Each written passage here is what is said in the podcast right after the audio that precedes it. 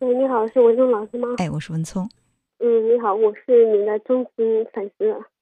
啊，关注谢谢。你这个，嗯关注你这个频率已经两年多了吧？哦，就是我最近有一些烦心事，想问一下文聪老师。嗯，你说。就是我在老家嘛，然后有一个相亲对象嘛，就相亲了两天嘛，然后他就去外边打工了嘛，感觉他给我的感觉还可以嘛，然后最近他总是问我要一些比较那个风流那个照片，你说我该怎么办啊？什么叫做比比较风流的照片就是比较性感那种的，啊？他明确表示要你的照片，而且必须是性感的吗？嗯，是的，他说还说是，呃，露身材的什么的，哎，我觉得这这个就 怎么说呢？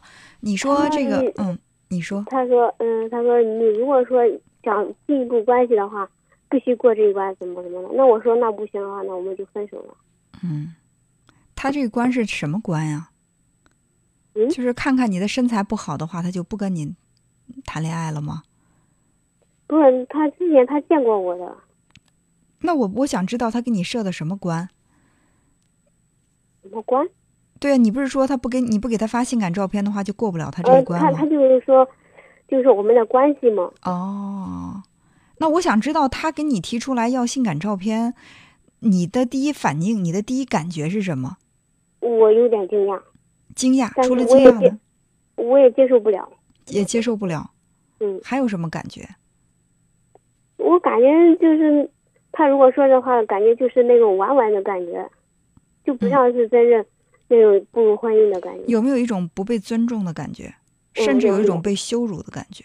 嗯，是，所以，如果你的感觉如此不好，那就不要去做这种让自己感觉不好的事情。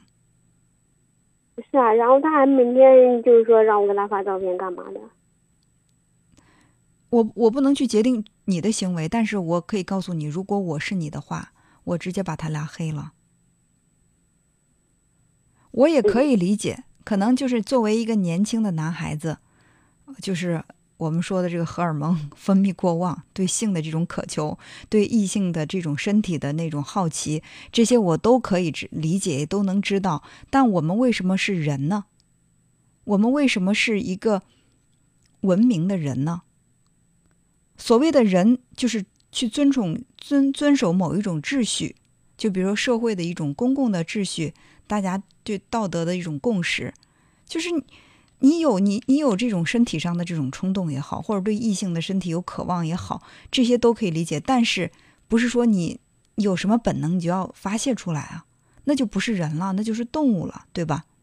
嗯，所以就是一个不懂得去约束自己本能需求的人，就然后而且还这么肆意的去表达，从来不去考虑这个女孩子她是什么感受，她是什么处境，就这么说出来了，我觉得挺可怕的。嗯嗯嗯，我知道。所以，呃，我我我很难，也可能你给他发了照片，也就过了他所谓的那一关，但是我想知道，你过了他这一关之后，你们的生活怎么样？如果他对你的身体 失去兴趣的话，他会不会再向其他的异性要照片，或者怎么怎么样？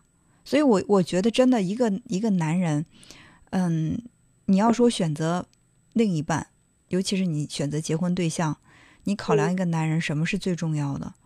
我觉得首先呢，就是他的品行，